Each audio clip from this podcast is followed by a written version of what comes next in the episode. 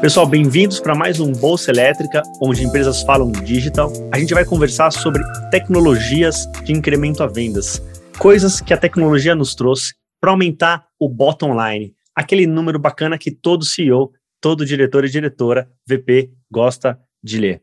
Número azul, o verde. A gente está aqui com Luiz Dias, Henrique Casagranda. A gente vai falar num papo muito descontraído e legal. Espero que vocês gostem. E a gente vai trazer em três momentos a conversa de hoje.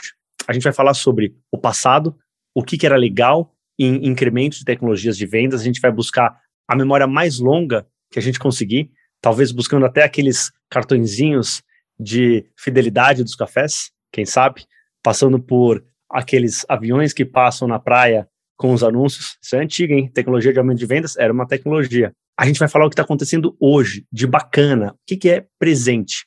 E também a gente vai falar do futuro o que está vindo por aí, quais são as tendências para aumentar vendas. E claro, com foco no conceito do Bolsa Elétrica, onde empresas falam digital, querendo conectar aquelas práticas das grandes empresas do Brasil e do exterior.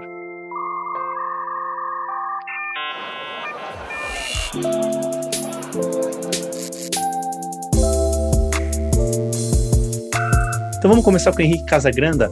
Henrique, aonde a sua memória te leva quando a gente fala de tecnologias de incremento a vendas? Nossa, difícil, hein?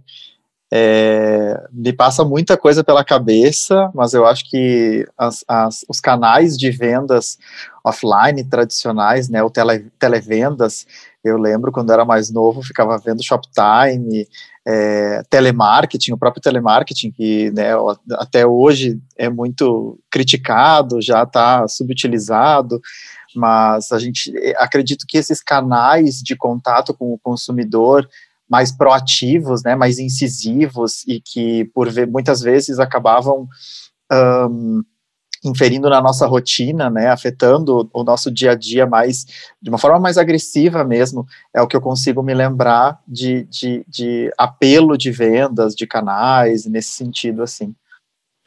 Alguma coisa que interrompia o nosso dia a dia, você lembra dessa época da TV, a famosa TV linear? A gente tem essa discussão Netflix é, inaugura a TV não linear, que você pausa, volta, vai, vem, quer ver o episódio anterior, o futuro. Você está se remetendo a um conceito de interrupção, é isso? O passado interrompia mais a gente? Também, acho que mais do que isso, é, hoje o consumidor tem mais controle de como ele vai estar aberto a essas, a, a essas interrupções ou a esse fluxo, né, essa, esse relacionamento com as marcas e com, e com os anunciantes do que antes. Antes eu acredito que ele tinha menos e, uh, autonomia, tinha menos propriedade na hora de decidir alguma coisa, na hora de, de um, receber informações e comunicações das marcas. Então, por isso que acabava interrompendo o dia a dia das pessoas. A própria rotina do, dos consumidores mudou, né? Está muito mais digital hoje em dia, e, e, e na época offline e no, no, na mídia tradicional, nos canais de venda tradicionais, era muito mais incisivo era muito mais é, é, tentando, acho que as marcas tentavam uma ruptura nesse sentido para conseguir puxar a, a, atenção do consumidor que normalmente estava em outro lugar, estava em outro, em outro objetivo. E hoje o consumidor parece estar mais aberto a esses, a, a esses canais. E, tá, e tá mais, os canais também estão mais permeando o dia a dia, estão mais dentro da rotina já das pessoas. Então, por isso que eu acho que rompia com a rotina, mas o, o consumidor não tinha tanta autonomia como ele tem hoje. Você tentou trazer um pouco a conversa para o que está acontecendo hoje. Vamos segurar um pouquinho. A gente está em novembro de 2021, mês Black Friday. A gente já vai chegar para novembro de 2021 na nossa conversa. Quero mudar o canal para falar com o Luiz Dias. Obrigado pela presença no podcast Bolsa Elétrica. Luiz, aonde a sua memória te leva quando a gente fala de tecnologia de incremento a vendas? É, ouvindo o Henrique falar, por sorte eu não fui o primeiro, a bomba ficou com ele. Primeiro, olá a todos, muito prazer, obrigado pelo convite. É, deu um tempinho que o Henrique não teve para pensar. Então, eu me lembrei de duas situações quando eu era criança. Estou com 42, então eu era criança no, nos primeiros cinco anos dos anos 80, vai, entre 80 e 85. E as duas coisas que eu me lembro dessa época, a primeira, não sei se a gente pode remeter à tecnologia, mas a gente pode remeter à técnica de venda, eu nasci em Santos, né, na cidade de Santos, e eu lembro claramente de, de caminhar uh, ali na, no que a gente chama de canais em Santos, que são as avenidas que levam para a praia e tal, e frequentemente, pelo menos uma vez por mês, era muito comum a gente ver nas esquinas uh, aquele pessoal de promoção dando balões para as crianças. E eu e a minha irmã a gente era alucinado por pegar aqueles balões. Os balões, não sei se eu posso falar a marca, mas a marca praticamente nem existe mais, nem lá em Santos, era de uma imobiliária, a Real Empreendimentos Imobiliários. E depois de um tempo, é, casualmente a vida me levou a ser amigo do, dos donos da Real.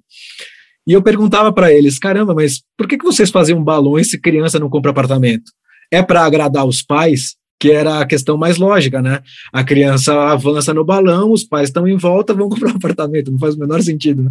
Ele falou: não, Aquilo é para cativar o público a amar a real desde criança, que é onde você começa a tomar suas decisões emocionais.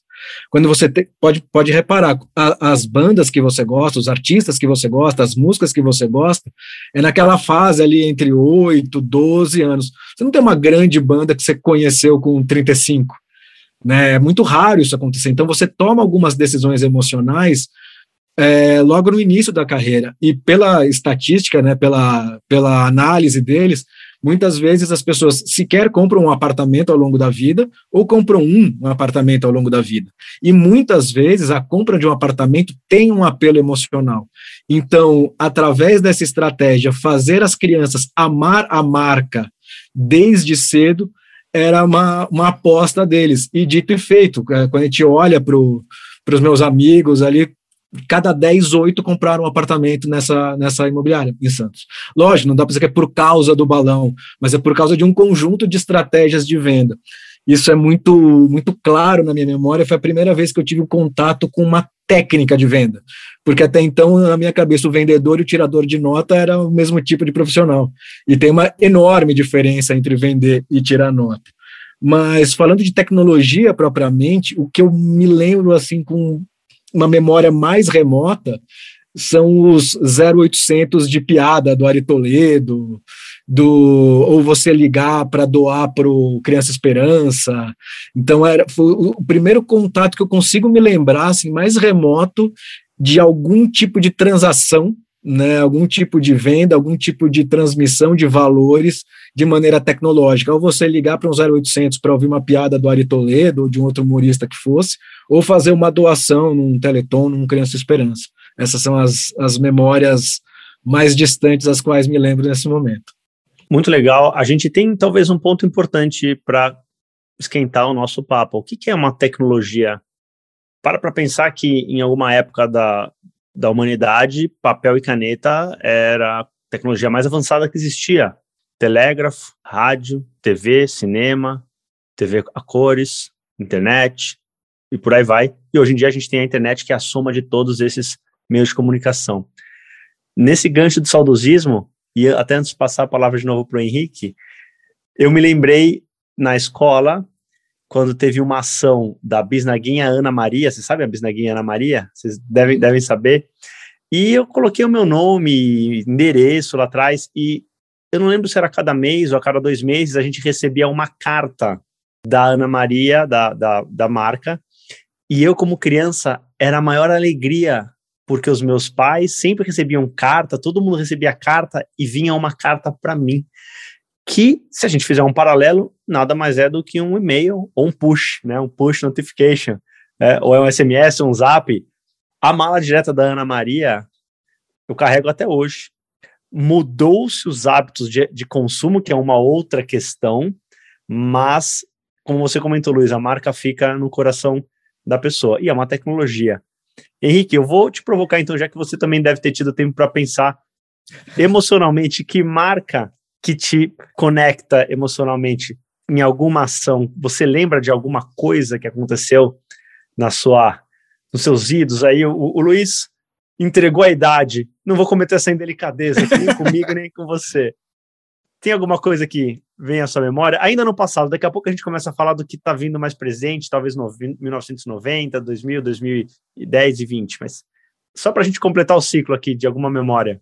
Cara, eu fiquei até pensando no, no que o Luiz estava comentando e, e, e, fazendo esse, tentando traçar esse paralelo entre tecnologia e técnica de venda, né? Porque eu acho que é, que é mais ou menos sobre isso que a gente estava tratando aqui. E, e, quando a gente fala de tecnologia, isso me remete muito ao canal mesmo, né? Como a gente estava conversando, da televisão, do telefone, o próprio rádio. Eu acho que tinha é, é, muita, muita coisa de, de, propaganda mesmo, de fazer esse trabalho de contato com o consumidor através desses canais. A própria caixa postal, como tu mesmo comentou, né? Uma, uma forma de se conectar, de fazer o CRM à moda antiga. É, e, e outra coisa, pensando assim, nesse no, no, na minha jornada de compras, digamos, né, um, um, contato que eu tenho com marcas e com, e com essas técnicas, essas tecnologias de venda é o supermercado. Então, eu lembro muito do, do, das ações promocionais que acontecem no supermercado, né, seja uma degustação, seja os próprios é, carrinhos e as gôndolas decoradas e, e as promoções mesmo que acontecem, a, seja um, um, locutor falando no, no alto-falante, alguma coisa nesse sentido. Uh, o próprio código de barras, né, eu acho que foi durante muito tempo, ainda é utilizado, mas é, começou com uma tecnologia para promoção, para cadastro em promoções e tudo mais. Então, essas, é, esses apelos de vendas na loja física do supermercado, é, acho que é algo que, que me remete bastante. Assim, não consigo pensar nenhuma marca é, é, específica no momento, mas um lugar e um ambiente e um processo de compras onde eu, eu tenho tinha e tenho contato né, com as marcas e com esses canais técnicos técnicas e tecnologias de vendas, acho que é o supermercado. E hoje a gente vê como isso mudou também. Legal, a gente falou de vitrinismo, PDV, ainda é importantíssimo hoje. Luiz, quer completar um ciclo, algum, algum insight que você teve? Tive. É, eu achei super interessante a, a, a, tua ponderação do o, o que é tecnologia, né? Você falou da escrita e eu fiquei aqui pensando, pô, cabe uma filosofia de boteco aqui nesse papo, não? Só vai faltar a cerveja quando a gente puder voltar todo mundo presencialmente, ou um vinho, ou se não beber um suco de uva, mas sim. Não, me, me ocorreu uma questão assim, cara, como é sofisticado o lance da palavra escrita, né? Tipo, numa folha em branco, umas manchas em preto, e o ser humano consegue construir toda a arquitetura de sentimentos que ele consegue imaginar, né? Quantas e quantas vezes a gente não ouviu uma pessoa que lê um livro e viu um filme da, daquele, daquela mesma história, ela fala, não, o livro é muito melhor. Não é que o livro é muito melhor, o teu cérebro é que é muito melhor, porque você escolheu a, a arquitetura daquela história. Como é sofisticado isso, a gente, a gente entende como banal, como trivial, e não é, né? Em algum momento, colocar numa folha em branco umas manchinhas pretas e você é capaz de construir e transmitir toda a arquitetura de sentimento que o ser humano pode ter. Eu acho isso muito, muito avançado e a gente, por estar nesse, nesse, nessa corrida pela tecnologia e realidade aumentada, que daqui a pouco a gente vai falar, como uma coisa super tecnológica, às, às vezes a gente esquece quão avançadas são as tecnologias que a gente já tem, né? E um ponto que você me falou de marca, nem é uma marca que eu era tão apaixonado assim, mas vocês foram falando, eu me lembrei. É, eu não posso falar que eu era viciado nas, nas histórias da Turma da Mônica, porque apesar de ter 42 anos, eu ainda sou. Eu ainda sou assinante da Turma da Mônica, eu acho muito divertido. E toda a contracapa de historinha da, de revista em quadrinhos da Turma da Mônica tinha uma propaganda da Calói que você tinha que recortar, e tinha lá o um menininho, que era o personagem da marca, não esqueça minha Calói, para você deixar na maçaneta do carro do teu pai, deixar na na, na maçaneta da porta do quarto, enfim. E eu fazia isso, e eu nem, pô, já tinha bicicleta, mas era tão divertido recortar e colocar. E hoje, até hoje, toda vez que alguém está me devendo alguma coisa, alguma entrega, eu preciso falar, não esquece de mim, eu procuro no Google Imagens essa imagem, não esqueça minha calói e mando para a pessoa não esquecer de mim. Então, olha como as coisas vão marcando, né? Como o Henrique estava falando. É, às vezes a gente é, fala das marcas, mas às vezes não são só as marcas, são os comportamentos, né? Né, aquilo me remeteu ao fato de toda vez que eu acho que alguém esqueceu de mim, eu recorro àquela imagem. Então, é como o marketing simples pode ser poderoso.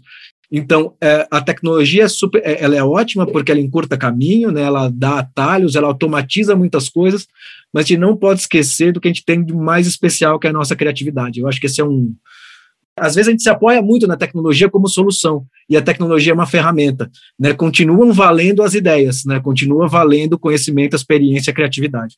Olha, eu achei que a gente não fosse chegar tão no passado quanto a origem da palavra escrita, mas vamos, vamos 200 anos para trás, então não, não 50 mil, mas 200, os jornais, nascimento da mídia de massa, importante, mas você trouxe o exemplo da Caloi, que é o que se chama da era de ouro da publicidade, ou pelo menos a era de ouro da publicidade tradicional. A série Mad Men, uh, para quem assistiu, o personagem Don Draper ilustra bem isso, a tal da era de ouro, muito focado na mídia de massa, considerada de massa, televisão, jornal, rádio, e a gente pode trazer um pouquinho mais para perto de nós. Então, vamos começar a puxar para o nosso mais recente. Talvez eu uh, carinhosamente chamo o Henrique de nossa enciclopédia. Ele tem muito conhecimento mergulhado em mídia digital, um conhecimento absurdo. E eu vou puxar para ele essa pergunta: o que que você tem visto de mais recente e considera mais recente o corte que você quiser. Década passada, ontem, antes até da gente avançar para a tendência. O que, que você tem visto de tecnologias bacanas de aumento, para aumento de vendas, para incremento de vendas? Eu estava esperando essa pergunta de como eu encaro a evolução da, dos canais de venda e até de contato com, com o consumidor e com o público-alvo, porque é uma coisa que eu tenho visto na, na, na minha evolução, no dia a dia do, do meu trabalho. Assim, é, quando comecei no marketing digital, era tudo muito arcaico, era tudo manual, era tudo, as estratégias eram feitas muito, é, é, era alfaiataria, era muito é, é, é, especializado, mas também muito operacional, né, muito manual realmente. E hoje a gente pode aplicar uh, inteligência artificial e tecnologia avançada, né? A gente falou de tecnologia, mas tecnologia num outro nível, num outro conceito, mas a tecnologia de hoje nos permite escalar isso com muito mais facilidade, com muito mais rapidez, com muito mais praticidade. E, e o que eu tenho visto, assim, é que todas essas uh, esses canais e todas essas ações e técnicas de venda que a gente estava até comentando, elas evoluíram de tal forma que a gente consegue imputar num smartwatch, a gente consegue imputar numa Smart TV, a gente consegue é, é, utilizar os, os assistentes de voz para fazer campanhas. A gente tem cases muito bacanas no mercado de marcas que souberam ser criativas, como o Luiz estava comentando, ser uh, ah, um, atualizadas o suficiente para fazer o uso do canal e da mensagem, para conectar isso com, com, com um aprendizado de máquina, com padrões de, de tecnologia que permitam a gente otimizar essa conversa com o consumidor. Então, é, é fica até difícil de, de fatiar isso em, em, em, canais específicos, em objetos, em lugares, porque eu acredito que está nos permeando 100%, assim, a nossa, a nossa vida hoje está cada vez mais indo para o digital, a gente está cada vez mais é, é, dentro desse, desse ambiente, né? A gente tem aí o exemplo do metaverso, que traz isso como, como começa a materializar essa, essa noção de espaço e tempo numa outra dimensão, e que essas, esses canais e essas ações, misturado com as tecnologias, conseguem uh, uh, chegar mais perto do consumidor, seja em qualquer momento do dia dele, seja em qualquer lugar do dia, em qualquer lugar que ele, que ele estiver, em qualquer device. Então eu tenho visto essas questões em vários desses momentos assim do dia a dia. Antes até de passar a palavra para o Luiz, você começou dizendo que antigamente a interrupção era algo que acontecia, as pessoas não gostavam ou não se davam conta de que aquilo era uma interrupção. Hoje em dia, pelo menos eu pessoalmente faço isso e acredito que possa ser uma parte de comportamento de outros consumidores, que é eu vou para as mídias sociais quando eu quero comprar algo. Se eu estou pesquisando, por exemplo, uma um eletrônico, uma bebida, uma garrafa de vinho, um qualquer coisa, eu começo a pesquisar e eu vou para as mídias sociais para que eu seja impactado pelos anúncios que eu quis e eu me dispus a receber. Eu acho que essa diferença que está acontecendo hoje diz respeito há um contraste com o passado. O que será do futuro? Já já vamos falar disso. Talvez a ver com o metaverso que você comentou. Que um parênteses, né, Henrique? É algo que está sendo mais falado agora, mas a literatura de ficção científica traz isso já desde sabe-se lá quando. O próprio filme Matrix, outras coisas, a gente resgata até lá para trás. Mas para não deixar aqui muito filosofia de boteco, como o Luiz disse, só um pouquinho, vou encerrar aqui esse, essa colocação e passar para ele sobre o que, que ele está vendo de mais recente em tecnologia de vendas? É, eu, porra, muito legal ouvir o, o, Henrique falar. A gente poderia fazer essa gravação mais vezes só para a gente conversar mesmo. já, já, já valeu a pena só por isso. Mas eu sempre digo que, pelo menos eu enxergo assim, a gente é a única geração que é privilegiada né, de ter pego essa transição do mundo offline para o mundo online, mas também a gente vai ser a única geração que vai dividir o mundo em offline e online. Né, vou comprar no físico, vou comprar na internet. A minha sobrinha, que tem 11 anos, provavelmente para ela já não faz a mínima diferença, ela vai comprar na loja X. Tanto faz se é digital, é, não, não vai ser uma questão ser online, não ser online, entendeu? Então, acho que às vezes a gente fica muito novo rico com essa história de o marketing digital, o digital não sei das quantas, o omni isso, o inbound aquilo. Às vezes a gente fica muito novo rico com essas expressões, e é normal, porque a gente é a geração que pegou essa transição, mas a gente também é a única geração que vai dividir o mundo dessa forma. Eu lembro de uma definição que eu, que eu adorava, assim, tipo, você quer pegar uma galera, assim, que você está começando a falar sobre digital, pergunta o que, que é internet. Sempre que alguém te faz uma pergunta simples, você acha que é uma pegadinha, né? O que, que é internet? Fica todo mundo parado, é uma coisa que a gente usa o dia inteiro em todos os devices do mundo. E a, a definição mais ortodoxa de, de internet é que é uma rede de computadores. E alguém uma, alguma vez quebrou esse paradigma e disse: não, a internet não é uma rede de computadores, é uma rede de pessoas. Se fosse uma rede de com computadores, ela seria populada por robôs. E o grande lance da internet é o quanto várias pessoas e vários negócios puderam emergir e se aproximar através dela. Então, acho que essa definição muda a percepção de como a gente entende o digital. Né, o digital é óbvio, mas as coisas óbvias também precisam ser ditas, é uma ferramenta. Continua valendo as impressões, as necessidades, os desejos de relacionamento ou de compra das pessoas. Então, muito se fala, às vezes a gente entorta a boca para falar omnichannel, né, como se fosse uma coisa.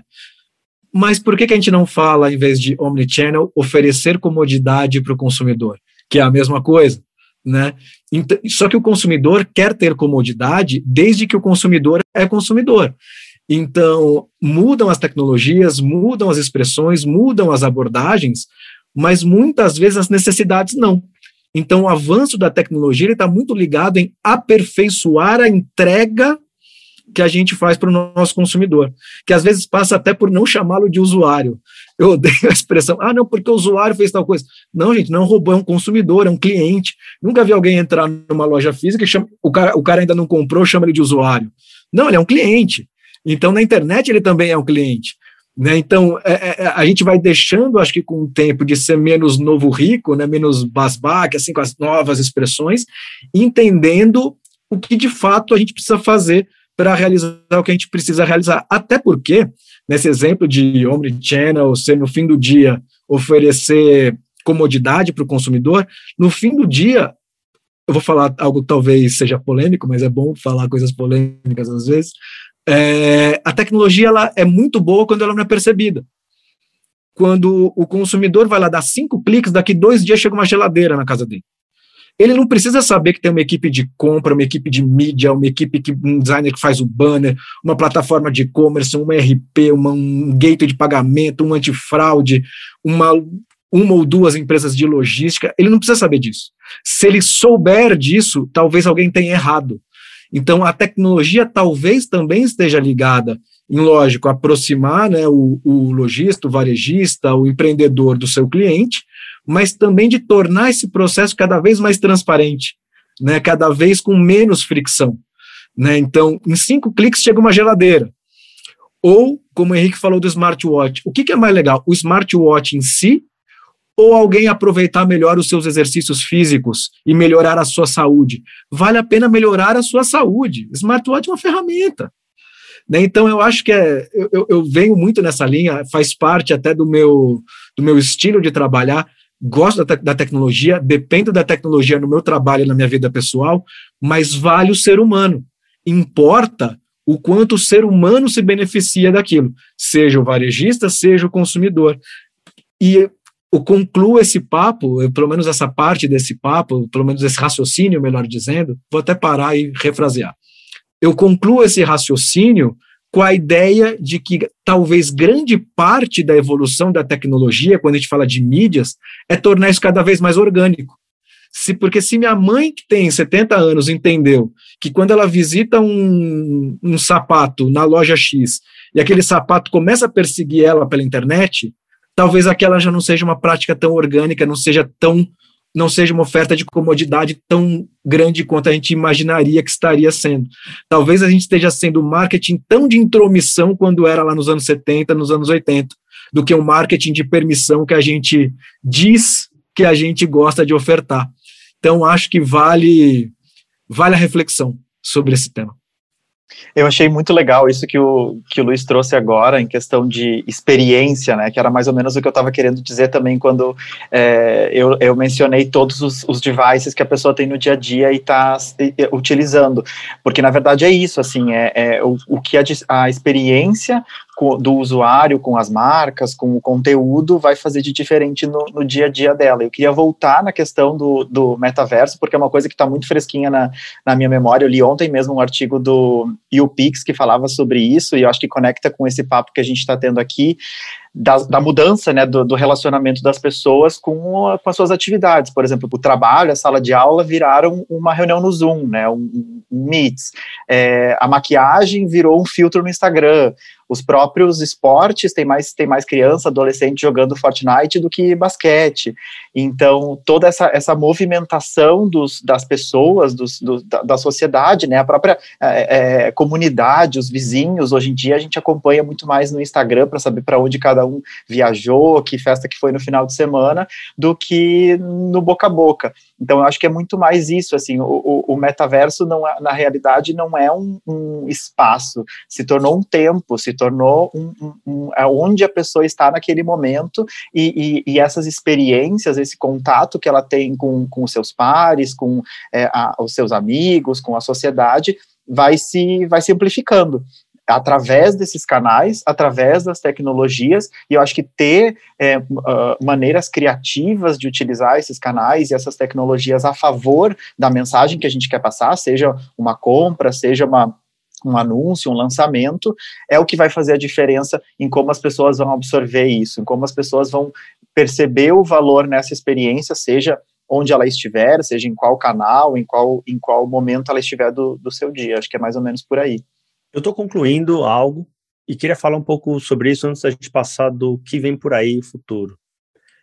A gente está fazendo comparações com o passado, a gente está dizendo que o que fica e o mais importante é o benefício, que eu quero dizer, tem que ser fácil comprar. Se é fácil como 40 anos atrás, que você entrava na loja, pegava o saco de arroz e a dona ou dono da mercearia anotava o seu nome e você saía sem tirar o dinheiro do bolso, isso era sem fricção, certo? Então, já acontecia. Então, esse fácil tem que ser mantido. O que eu estou percebendo na conversa que a gente teve até agora é que é chato comprar hoje, não ficou mais fácil, mais difícil. Algumas organizações bem robustas conseguiram deixar isso mais fácil. Compra com um clique, etc. Mas a quantidade de etapas que a gente ainda tem que passar para comprar numa loja nova é muito maior do que a gente tinha na loja física. Você ia, e mesmo hoje em dia a loja física é mais trabalhosa. Todo mundo já deve ter parado para perceber quantas perguntas te fazem para você conseguir comprar uma calça. É, CPF, endereço, aí tem que ter o e-mail, tem que ter o telefone, tem que ter a data de nascimento, porque as pessoas querem esses dados para poder acionar você e, e, te acionar. Henrique, o que, que, você acha disso? Tu me fez lembrar agora de uma coisa que está muito é, fresca na minha memória também, e que, e que acho que é uma das coisas mais avançadas que eu percebo no dia a dia, que são essas lojas conectadas, essas lojas físicas mesmo, onde tu entra, compra o teu produto, não passa o cartão de crédito em nenhum lugar, né? Tu está com um aplicativo no celular que já identifica o produto que saiu da prateleira, e foi para o teu, pro teu carrinho, sai da loja, aquilo já é debitado no teu próprio cartão na hora, assim, todos os produtos, todas as, as compras que tu fez ali, os teus dados estão no aplicativo, estão já no CRM do, é, é, do varejista, e tu não tem contato com absolutamente ninguém, não tem esse, essa fricção dos, dos passos e das informações que a gente precisa passar para o vendedor, não tem a interrupção também de, de, de, do momento de compra e do meu momento na jornada ali de escolha, de comparação de produto, benefício, preço. essas, essas experiências de lojas conectadas se não me engano, a Amazon que começou a testar isso é, há, há, vários anos já, mas já que, que hoje já se ampliou, tem uma aqui na, na esquina de casa, está disponível 24 horas, a pessoa vai lá, consegue fazer suas compras com a facilidade, com a praticidade, no momento que ela quiser, sem essas interrupções e essas fricções, eu acho que é isso que ilustra a questão de experiência misturada com tecnologia que a gente estava comentando anteriormente, aplicada num canal de venda, aplicada numa, numa estratégia de venda de alguma de algum varejista, de alguma marca, e que traz um benefício incrível para o dia a dia do, do consumidor. A gente então colocou o pé no futuro, embora você tenha citado algo interessante. Há alguns anos, algumas lojas conceitos foram iniciadas eu, particularmente, tive fora do varejo físico, assim como a grande parte das pessoas tiveram nos últimos um, dois anos, por causa das situações de, de saúde global que a, gente, que a gente tem conhecimento. Então, eu queria ouvir um pouquinho o Luiz também. Como que você vê esse, esse futuro dessas tecnologias aplicadas a incremento de vendas, aumento de vendas? O que, que você está olhando, Luiz? É, eu vou começar a responder é, ainda complementando o, o, que vocês falaram agora, um pouco do presente e do que já mira para o futuro. Uh, eu falei muito no, na resposta anterior sobre oferecer comodidade.